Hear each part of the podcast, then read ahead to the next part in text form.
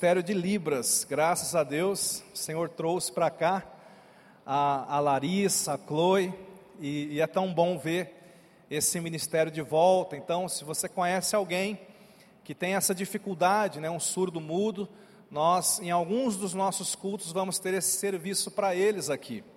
E, e, eu estava agora mesmo ali sentado, me lembrei de uma, de uma ilustração, de uma, uma situação que aconteceu, que tem tudo a ver com hoje à noite. Dizem que num certo culto como esse, um culto cheio da glória e da presença de Deus, quantos estão sentindo isso aqui? E havia um louvor tão poderoso, pessoas cantando, adorando a Deus, havia uma atmosfera tão boa. E no meio daquela atmosfera tinha também uma jovem surda muda que estava ali com os olhos fechados. É claro que ela não ouvia o culto, mas ela estava ali com os olhos comprimidos, pensando no Senhor, adorando o Senhor no meio daquilo. Ela não conseguia cantar nem ouvir. E perto daquela jovem havia uma mulher, e aquela mulher, em um dado momento, cheia do Espírito Santo, ela teve uma visão aberta. Ela continuou vendo o culto, ela continuou vendo as pessoas louvando e adorando a Deus, mas de repente ela, ela vê no meio do culto anjos que estavam ali também adorando a Deus e, e sons celestiais, e aquilo era tão forte, mas no meio daquele culto todo ela conseguiu escutar uma voz tão linda que se sobressaía a voz das pessoas e que se sobressaía até mesmo a voz dos anjos. E ela perguntou ao Espírito Santo: Que voz linda é essa? Quem é que está cantando isso? E na hora o Espírito Santo então fala para ela: Essa é a voz do coração daquela jovem surda e muda. Coisas que você não consegue ouvir no mundo natural, mas você consegue perceber no mundo espiritual. E por que, que eu estou dizendo isso para você? Porque hoje eu quero falar um pouco com você acerca do mundo espiritual, acerca da dimensão espiritual. Esse texto que nós estamos refletindo nele desde janeiro, e vamos ao longo desse ano nos aprofundarmos mais.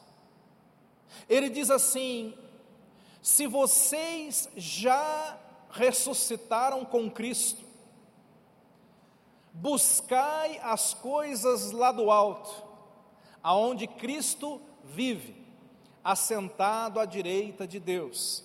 Pensai nas coisas do alto e não nas coisas da terra. É o verso 2.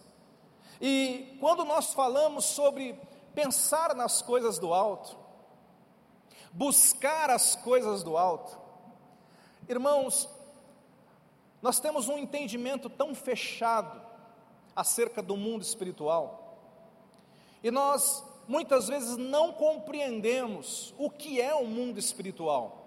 Quais coisas estão no alto que eu preciso buscar para a minha vida? Como é que eu faço para alcançar essas coisas?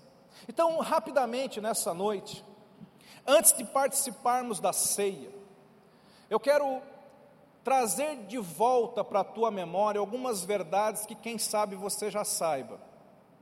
A primeira delas é que existe um mundo natural, físico, um mundo material, um mundo terreno, e eu não preciso falar sobre ele porque todo mundo conhece.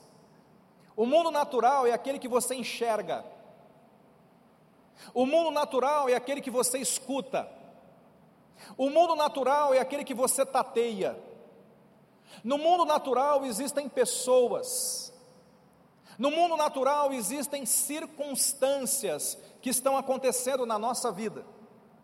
Mas a palavra de Deus, de Gênesis até Apocalipse, vai falar que por trás do mundo natural existe o que a Bíblia chama de mundo espiritual, de dimensão espiritual, dimensão do espírito.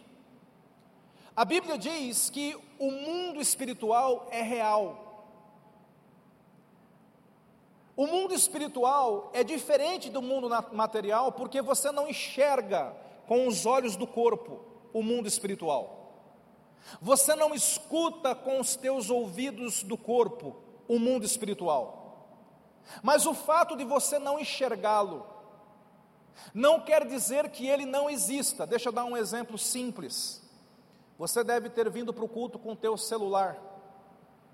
E você sabe que aqui em Tupéva, em alguns lugares, existem torres transmitindo sinais de TV, de rádio, de telefonia. Quantos sabiam disso? E quantos sabiam que esse ambiente aqui está cheio desses sinais? Quantos sabiam disso? Que esses sinais estão passando agora aqui. Existem sinais de telefonia, muitas conversas estão passando exatamente agora por aqui.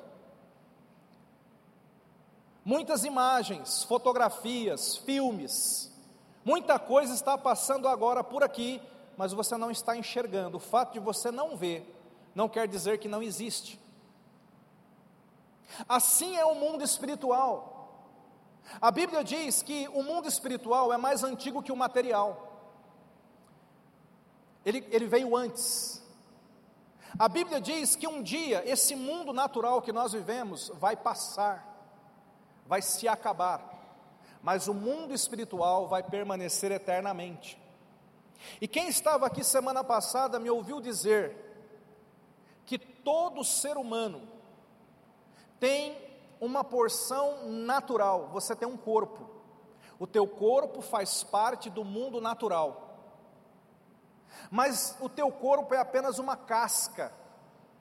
O nosso corpo é apenas a casa do nosso espírito. O nosso espírito é a nossa essência. O nosso espírito é a nossa verdadeira identidade. O nosso espírito, ele não está na dimensão natural o nosso espírito está na dimensão espiritual. E é por isso que nós temos que entender que enquanto eu estou aqui na terra, parte de mim tem contato com o mundo material, físico, mas parte de mim tem contato com o mundo espiritual. A Bíblia diz assim que Deus é espírito. E os verdadeiros adoradores o adorarão em espírito.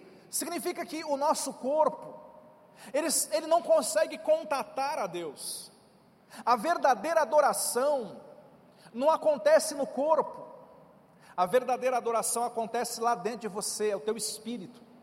Quando você adora de verdade, é o teu espírito adorando e contatando a Deus. Por que, que eu estou dizendo tudo isso? Porque a Bíblia diz aqui: buscai as coisas que são do alto. E quando a gente fala coisas do alto, Jobert, pessoal olha para cima. Aqui no teto, terceiro andar? Não, um pouco mais para cima. Ah, lá na nuvem, o avião? Não, não, não, um pouco mais para cima. Ah, lá na, na lua, no planeta Marte? Não, um pouco mais para cima. Mas a questão é que o para cima não é físico não é as coisas do alto do ponto de vista do mundo natural. O que esse texto está dizendo, quando ele fala, buscai as coisas que são do alto e não as da terra, ele está dizendo, busque as coisas do mundo espiritual e não as coisas do mundo natural.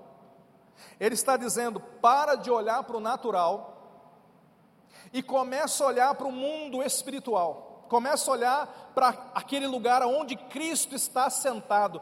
Cristo não está no mundo natural, ele está no espiritual. Agora veja que Colossenses 3:1, ele diz que isso não é para qualquer pessoa. Não é qualquer pessoa que pode acessar o mundo espiritual, meu irmão, minha irmã, você que me assiste. Ele começa dizendo assim: portanto, se fostes ressuscitados com Cristo. Então não é para qualquer um. Quem que pode de fato acessar as coisas de Deus no mundo espiritual? Somente aqueles que ressuscitaram. Aí talvez você diga, pastor, mas eu nem morri, como é que eu posso ter ressuscitado? Aí é que está. A Bíblia diz que Todos nós nascemos debaixo de pecado nesse mundo. Depois de Adão, Quando Adão pecou, lembra que Deus disse para ele: Adão, no dia que você pecar, você vai morrer. E Adão pecou, e embora ele continuou biologicamente vivo, o corpo dele estava vivo, mas é como se o espírito de Adão, depois do pecado, tivesse amortecido, adormecido, desligado, desativado. É assim a pessoa que não tem Cristo. A pessoa que não tem Jesus, e, e nós já fomos essa pessoa um dia, ela está biologicamente viva, mas espiritualmente morta. Ela enxerga no mundo natural, ela ouve o mundo natural, mas ela não tem como acessar a Deus e as coisas que Deus tem no mundo espiritual. É necessário que essa pessoa, e eu espero que você faça isso, é necessário que essa pessoa entenda o amor de Deus por ela. Entenda que Jesus te amou tanto que morreu por você na cruz do Calvário. É necessário que essa pessoa dê um passo de fé se arrependa dos seus pecados, receba Jesus como Senhor e Salvador da sua vida, e experimente o que a Bíblia chama de milagre do novo nascimento. O que, que é esse milagre, pastor? É quando nesse ato de conversão, a Bíblia diz que nós somos vivificados com Cristo, nós recebemos vida. E aí o seu espírito agora ele fica ativo, habilitado, preparado para então agora ter contato com as coisas espirituais. É esse essa conversão que a Bíblia chama de morrer para o mundo e ressuscitar para Jesus. Pergunta para quem está do seu lado: o senhor já morreu para o mundo? O que é conversão, pastor? Conversão é alguém que morre para o mundo é alguém que morre para o pecado. O inimigo quer te tentar, quer fazer você pecar e você fala: Eu estou morto para o pecado. Eu estou morto para isso aí. Conversão é você ressuscitar para Cristo, é você receber vida em Cristo. Agora, olha o que diz esse texto, Colossenses 3:1. Se você já ressuscitou com Cristo, Resta você fazer uma coisa, meu irmão. Quantos aqui já ressuscitaram com Cristo aqui? Então tem uma tarefa para mim e para você. Qual que é a tarefa, pastor? Buscar as coisas do alto. Pergunta para quem está do seu lado, o que, que é buscar? Agora, dê essa resposta para a pessoa, é trazer para cá. Está entendendo? Buscar não é perseguir. Vamos supor que eu resolva buscar o Jobert ali embaixo. Eu vou descer do púlpito, vou pegar o Jobert pela mão e vou trazer o Jobert aqui em cima. Eu busquei. Sabe o que é buscar a Deus? É trazer Deus para a sua vida, é trazer Deus para o seu coração. Buscar é trazer, diga assim: buscar é trazer para cá. Pergunta para quem está ao teu lado: o que você anda buscando?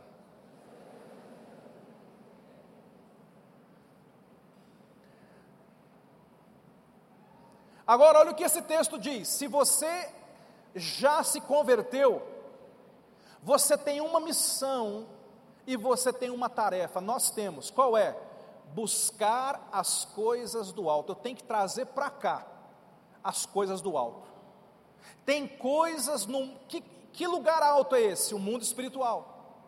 Existem coisas no mundo espiritual que eu tenho que buscar e trazer para a minha vida. Efésios capítulo 1, verso 3, tem uma promessa tão linda: Bendito Deus e Pai de nosso Senhor Jesus Cristo, que nos tem abençoado. Não é que Ele vai te abençoar. Fala isso para quem está do teu lado: Deus não vai te abençoar, não. Fala para Ele, Ele já está te abençoando. Fala para Ele, Ele já te abençoou. Bendito Deus Pai do nosso Senhor Jesus Cristo, que nos tem abençoado com quantas, irmãos? Com toda sorte de bênção espiritual nas regiões celestiais em Cristo. Sabe o que, que esse texto está dizendo? Eu estou maravilhado, porque eu não combinei nada com o Zé Roberto, não combinei nada com a irmã Mari, e eu nem preciso pregar muito, porque tudo o que aconteceu, inclusive o que foi cantado aqui, é a mensagem que Deus colocou no meu coração. Há um alinhamento espiritual essa noite, e eu creio que é por tua causa. ah, eu creio que é isso. Eu creio que Deus tem algo com você nessa noite. De verdade. Eu estava rindo, Zé Roberto pregando, eu rindo e falando, meu Deus do céu. É o mesmo professor, né? Sabe o que esse texto está dizendo, irmãos? Que você já foi abençoado. Você já foi curado, já foi liberto, já foi salvo, já foi prosperado. Você já foi livrado. Você já foi protegido essa bênção no mundo celestial já veio, já aconteceu, já está disponível para você. Aleluia! Aleluia! Aleluia! Diga assim: Eu sou abençoado com toda sorte de bênção espiritual. Mas tem um problema, tem um problema aqui aonde estão essas bênçãos? Leia o versículo. Aonde estão essas bênçãos? Estão nas regiões itupevenses? Estão nas regiões terrenas? Está no seu lar? Não. Onde estão? Nas regiões celestiais. Aí tem gente, pastor, me arruma um binóculo, porque eu quero descobrir que região do céu é essa. De novo, quando fala de céu na Bíblia, preste atenção nisso. Quase sempre a palavra céu quer dizer mundo espiritual. Quando a Bíblia diz que Deus criou os céus e a terra, a Bíblia está dizendo Deus criou o mundo espiritual e o mundo físico. Quando a Bíblia diz que quando você liga uma coisa na terra, isso será ligado nos céus, a Bíblia está dizendo, quando você faz algo, liga algo aqui no mundo físico, com fé, isso vai ser ligado no mundo espiritual. Agora, esse texto está dizendo que você já foi abençoado com toda sorte de bênçãos nas regiões celestiais. Quer dizer que o mundo espiritual, ele está carregado, irmãos, saturado de bênçãos de Deus para mim e para você. Mas elas estão aonde? Está lá no mundo espiritual. A pergunta é: como é que eu trago para cá? Deixa eu ilustrar isso para você. Segunda Reis, capítulo 6, a partir do 13, só contextualizando, profeta Eliseu, homem de Deus, já estava velhinho, tinha um ajudante, um discípulo, que estava lá cuidando dele. O profeta Eliseu era um grande homem, e, e ele estava lá na nação de Israel, e tinha um rei inimigo de Israel, assim como eu e você temos o inimigo das nossas almas. O rei da Síria, que era o inimigo, ele de vez em quando tentava atacar Israel de alguma forma, ele ficava planejando meios de destruir o povo de Deus, assim como Satanás faz hoje. Mas toda vez que o rei da Síria planejava algo, Deus contava para o profeta Eliseu: Eliseu, o inimigo vai fazer assim, assim, assim, assim, assim. Aí o Eliseu avisava o rei de Israel, e o rei de Israel se precavia, e os planos do inimigo davam em nada. Assim é com o homem de Deus, assim vai ser com você. Deus vai te revelar coisas. Clama a mim e responder-te-ei coisas grandes, coisas ocultas que você não sabe. E aí o rei da Síria, desesperado, descobre que o profeta Eliseu estava estragando tudo. O que, que o rei da Síria faz? Manda um exército para cercar a pequena cidade onde morava o rei, ou o profeta Eliseu, e capturá-lo. E agora começa a nossa história, né? O verso 13 fala assim: o rei da Síria diz: Ide, Vede onde ele está, para que eu mande prendê-lo. E foi-lhe dito: Eis que ele está em Dotã. Então o rei da Síria enviou para lá cavalos, carros fortes, tropas. Chegaram de noite, cercaram a cidade. E agora, tendo se levantado muito cedo, o moço do homem de Deus, e saído, eis que tropas, cavalos e carros haviam cercado a cidade.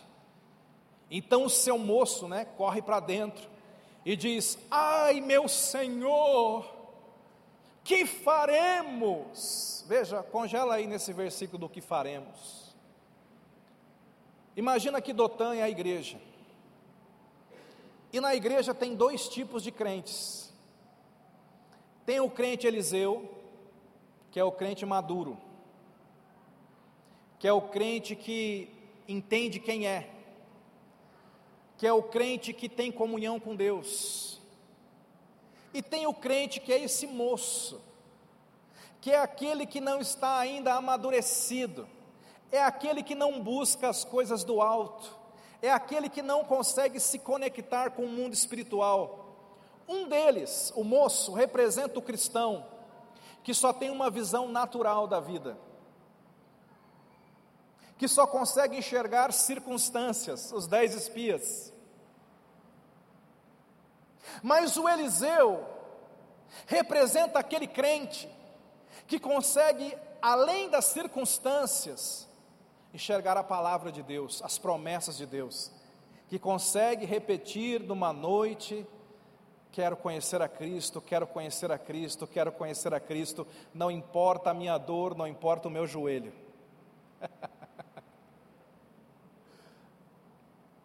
e quando aquele moço olha para o plano natural, ele fica desesperado, e ele diz assim: O que faremos? Esse moço representa você, esses dias, que olha para a sua conta bancária, seu saldo, e diz assim: O que, que eu vou fazer? Você que olha para o diagnóstico médico, nesses dias, você pegou um diagnóstico médico, você ouviu um diagnóstico e você disse para você mesmo: O que é que eu vou fazer? Você que olhou para a sua família, numa condição tão difícil, você disse: O que é que eu vou fazer? Quem sabe você olhou para o seu ministério, para o seu caminhar com Cristo, e você diz: O que é que eu vou fazer?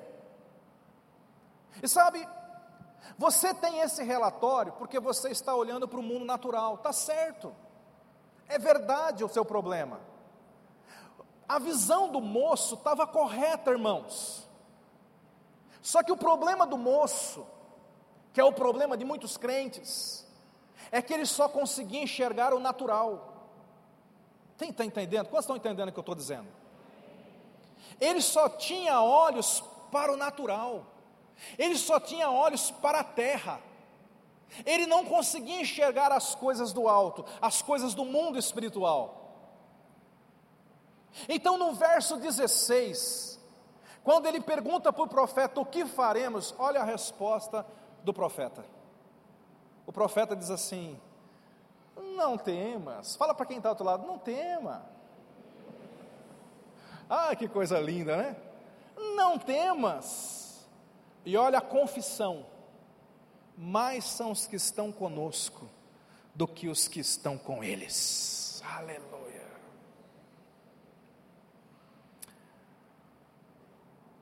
Se você não conhecesse o final dessa história, você achar que Eliseu era um mentiroso.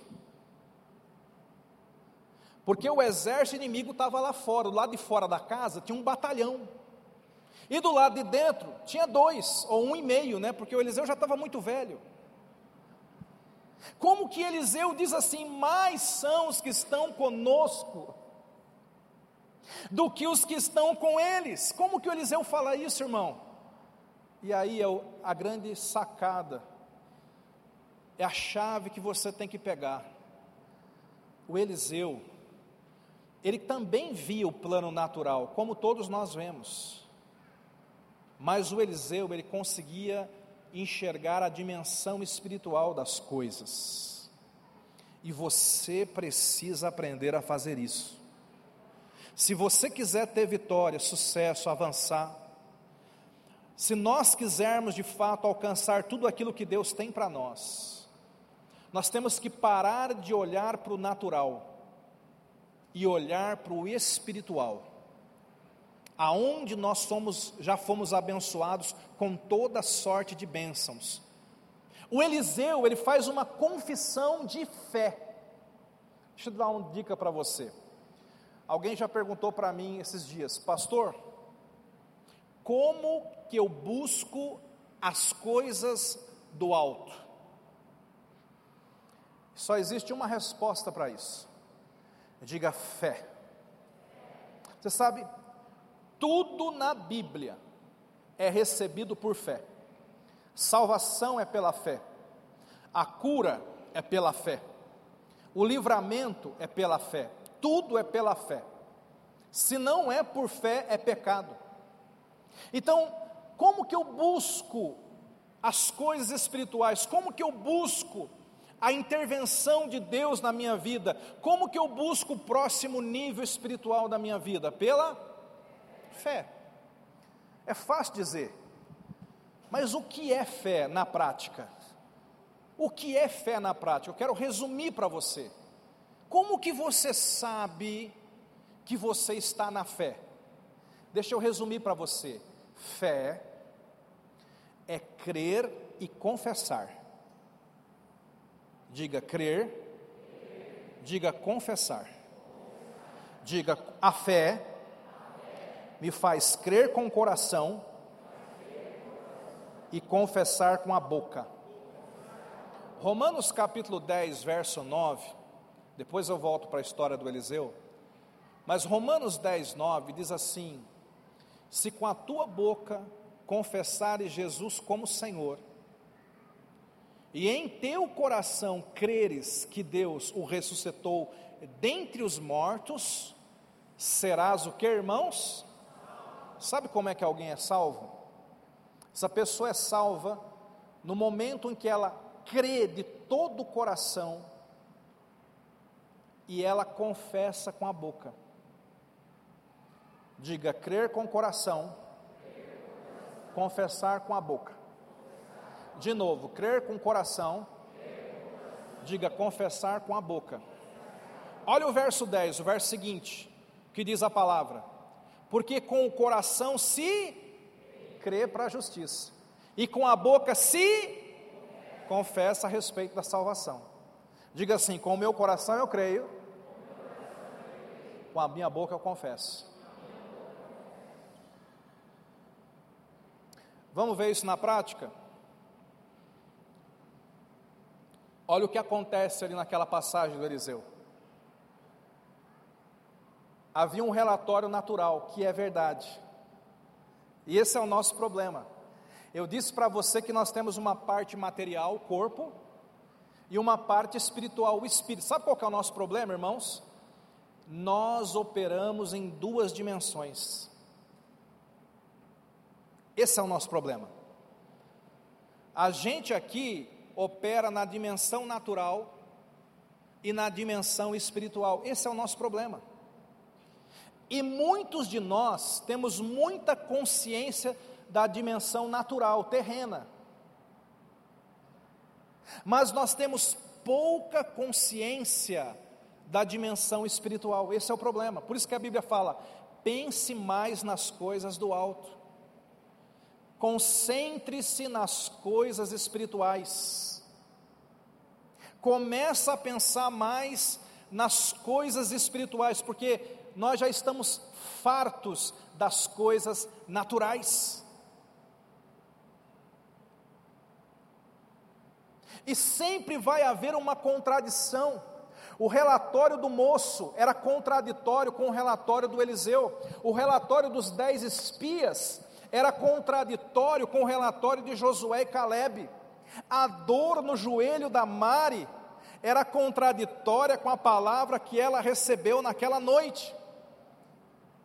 E você tem, um, tem relatórios do mundo natural, circunstâncias que estão dizendo: você vai fracassar, não vai dar certo.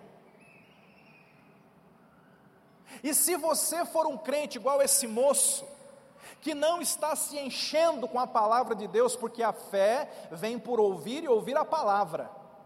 Se você não está se enchendo com a palavra, se você não está se enchendo com as promessas de Deus, eu lamento dizer para você, o mundo natural vai sufocar a sua vida.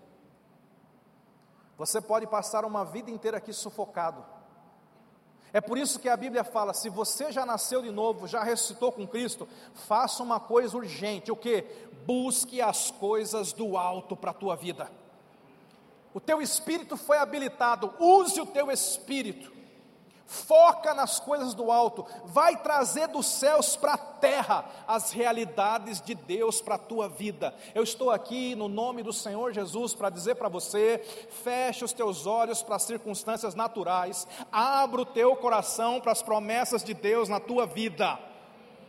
A Bíblia diz que esse mundo é passageiro, mas o mundo espiritual é eterno significa que toda circunstância aqui passa, meu irmão. Fala para quem está do teu lado, o bom é que vai passar. Fala para o outro aí, vai passar. 2 Coríntios capítulo 5, verso 7. Agora você vai entender esse versículo. O apóstolo Paulo diz assim, inspirado pelo Espírito Santo: Visto que andamos por fé e não por pelo que vemos, por vista. Nós andamos por fé e não por vista. Nós andamos pelo que cremos e não pelo que vemos. O que, que ele está dizendo? Se você é de Deus, pare de andar com a tua vista terrena e comece a andar pela fé. Fé é enxergar o mundo espiritual. Hebreus 11, 1.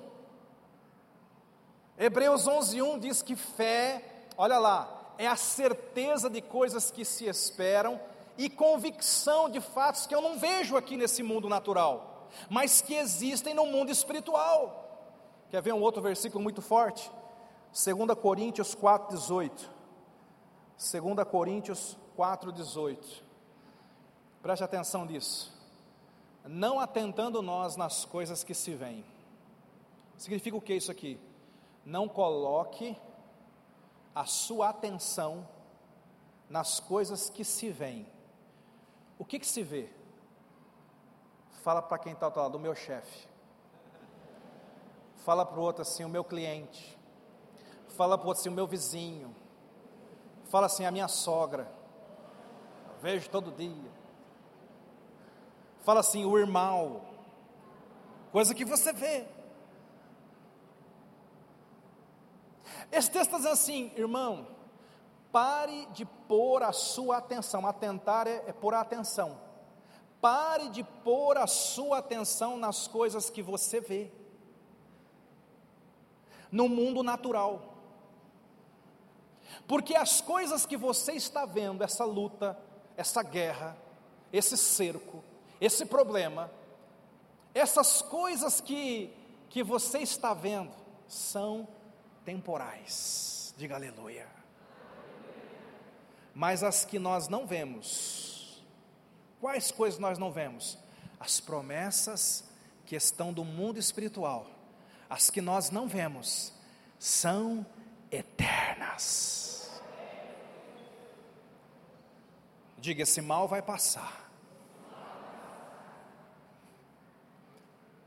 Mas esse texto de Colossenses, quando ele fala assim: se vocês já ressuscitaram com Cristo, pense nas coisas do alto, ele está dizendo também uma outra verdade, irmão. Estou encerrando. Ele está dizendo assim: te salvar foi problema de Deus. Fazer você morrer para o mundo, ressuscitar para Cristo foi problema de Deus. Mas pensar nas coisas do alto é um problema seu é um problema nosso. Não é Deus que vai vir aqui mudar a sua mente. Não é Deus que vai vir aqui no seletor do seu coração para sintonizar você com as coisas do alto. Não. Quem tem que mudar isso sou eu, diga sou eu. É o Jonas que tem que ir até a palavra e, e, e, e trazer, arrancar, extrair da palavra as promessas de Deus, meditar nessas promessas e confessar a promessa. O que, que o Eliseu fez? O Eliseu viu o relatório negativo, mas ele creu com o coração e ele confessou com a boca. Mais são os que estão conosco do que os que estão com eles. Se você voltar lá para 2 Reis capítulo 6, a Bíblia vai dizer, aparentemente o moço não acreditou, né? Quem vai acreditar? E aí o Eliseu faz uma oração meio sem paciência. E ele diz assim: Senhor, abre os olhos desse moço para que ele veja. Meu irmão, o moço não era cego.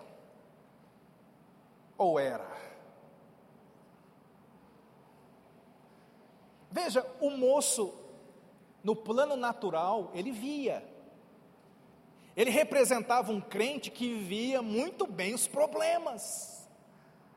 Mas aquele crente era cego para o mundo espiritual. Cego para as promessas de Deus. Então, o Eliseu diz assim, né? Senhor, peço-te que lhe abras os olhos, que olhos? Os olhos da fé, os olhos espirituais. Que o Senhor unja os teus olhos nessa noite. Que os teus olhos espirituais sejam abertos para além dos problemas você enxergar as promessas, enxergar a provisão e a proteção de Deus na tua vida, o amor de Deus te cercando e aí, quando ele faz essa oração, a Bíblia diz que o Senhor abriu os olhos do moço. E, e irmãos, quando ele olhou para fora, ele continuou vendo os soldados inimigos lá, mas a Bíblia diz que ele levanta os olhos e ele viu cavalos e carros de fogo naquele lugar. Aí ele viu o exército de Deus estava ali. Aí ele se empolgou. Deixa eu te falar uma coisa. Talvez você tenha vindo para cá e você está sentindo a sua vida está cercada. Eu já passei por muitos cercos na minha vida. Momentos que você se sente pressionado, cercado, amarrado, oprimido, perseguido. Mas nesses momentos que eu sinto tanta pressão, tanto cerco do inimigo contra a minha vida, essa palavra me consola. Deus está cercando aqueles que me cercam. Aleluia! Os soldados estavam ali pensando: estamos cercando Eliseu, estamos cercando Eliseu. Eles nem desconfiavam que o exército de Deus estava ali cercando eles. E eu imagino Deus rindo lá do céu. Coitado desse inimigo. Pensa que está cercando o meu servo? Eu é que estou cercando eles. Aleluia! Diga Deus, cerca aqueles que me cercam. Aleluia! Aleluia! Mais é aquele que está com você do que aquele que vem contra você. Então, meu irmão, para onde você está olhando? Está olhando para as coisas da terra ou para as coisas do céu? O que é que você está confessando? Pastor, como é que eu sei para onde eu estou olhando? É simples. A boca fala do que o coração está cheio. Se você estiver olhando muito para as coisas da terra, em meia hora de conversa eu já sei. Mas se você estiver cheio das verdades e das promessas de Deus em meia hora de conversa, eu já sei. Você anda falando de problema ou de promessa? Qual é o teu idioma nesses dias? Problema ou promessa? Terra ou céu? Inimigo ou Deus Todo-Poderoso? O que está nos teus lábios? O que, está no teu coração? A gente vai continuar essa mensagem ao longo do mês. Eu, os outros que vão subir aqui. Mas eu gostaria então que você começasse a pensar em uma última coisa, enquanto o grupo sobe. Eu gostaria que você pensasse numa última coisa. Tem coisas que acontecem no mundo espiritual que têm consequências no mundo natural. Mas isso é uma via de mão dupla, irmão. Você pode fazer algumas coisas no mundo natural que vão ter consequências no mundo espiritual. Para finalizar a história do Eliseu, eu não vou ler. A Bíblia diz que quando os soldados vieram contra a casa do Eliseu, Eliseu disse: Senhor, fere eles de cegueira. Ficaram tudo cego, tudo tateando. Olha que legal, o Eliseu ora para o moço enxergar no mundo espiritual, Fernando. E ora para os inimigos ficarem cegos, no mundo natural, Jobert. Isso é loucura de quem é de Deus, irmão. Quem é de Deus é doido assim. Os soldados ficam todos cegos e o Eliseu fala: Vocês estão procurando quem? O Eliseu. Ah, vocês erraram o endereço. vou levar vocês no endereço. Vamos, todo mundo seguindo, um a mão no ombro do outro, vamos todo mundo. O Eliseu leva eles aonde está o rei de Israel e o exército de Israel. E quando chega lá, o rei de Israel fala assim: Profeta Eliseu, o senhor quer que eu mate eles agora, esses inimigos? O Eliseu fala: Não, bota uma mesona e manda trazer o lanche da cantina lá, escapim vamos dar um banquete para eles. Enche a mesa de comida, senta todos os soldados do mal naquela mesa, e aí Eliseu fala assim: agora, meu Deus, faz eles verem. Quando eles abrem o olho, comida. Cercados, em vez de espada, comida. Só quem é de Deus faz essas coisas. Só quem é de Deus faz isso. Tem crente que anda dando espada mas tem crente que dá pão. O crente que dá espada é quem tem visão da terra. O crente que dá pão é quem tem visão do céu. O crente que dá vingança é quem tem visão da terra. O crente que, que dá pão recompensa perdão. Perdão. Foi o que Eliseu fez. Vieram me matar, vou dar um banquete. Perdoo. Eu perdoo. Aquela, aquele banquete, aquela mesa, você está entendendo? Eu vou chegar, né? Aquela mesa era uma mesa de perdão, porque o Eliseu era uma pessoa que tinha o coração voltado para as coisas do alto, para o mundo espiritual. Ele sabia: se eu ligar aqui na terra, vai ser ligado lá no céu. Se eu reter, vai ser retido, mas se eu liberar, vai ser liberado. E tem pessoas com a vida amarrada, porque você anda segurando pessoas, segurando coisas, guardando rancor, guardando mágoa, e você não está entendendo que quando você faz aqui na terra, isso tem uma consequência no mundo espiritual. Então eu quero que nesse momento você reflita sobre isso. Quero chamar para subir aqui comigo minha esposa, os pastores, os presbíteros, os nossos supervisores de célula, por favor, subam aqui comigo, me ajudem aqui nesse momento traga o seu kit ceia, vem aqui me ajudar. Eu preciso de vocês. Você que está no seu lugar, feche os teus olhos nesse momento. Se ao entrar aqui você esqueceu de pegar o seu kit ceia, levante bem alto a sua mão, um diácono vai até você. Fique com a sua mão levantada até que o diácono vá até você ali na galeria, aqui no canto, até que ele possa servir você.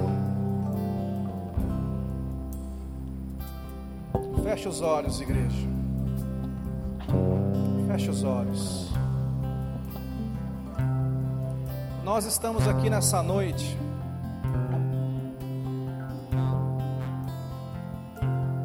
E no coração de muitas pessoas, é apenas um ato natural.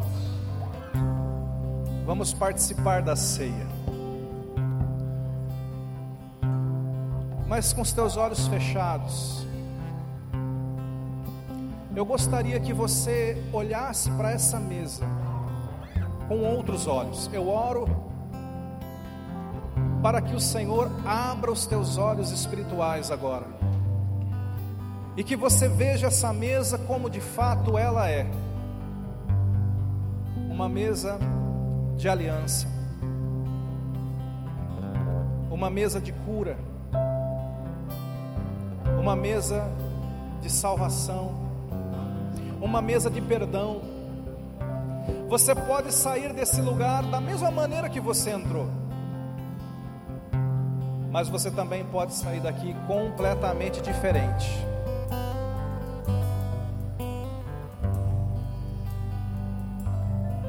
Então, com a ajuda do Espírito Santo agora, os teus olhos fechados, eu quero orar com você. que é que você mais precisa nessa noite? Quem sabe o seu coração está pesado com alguém machucado, magoado, alguém está te perseguindo, te cercando. E de fato o teu desejo é pegar na espada. Um pouquinho mais baixinho, por favor. Teu desejo é pegar na espada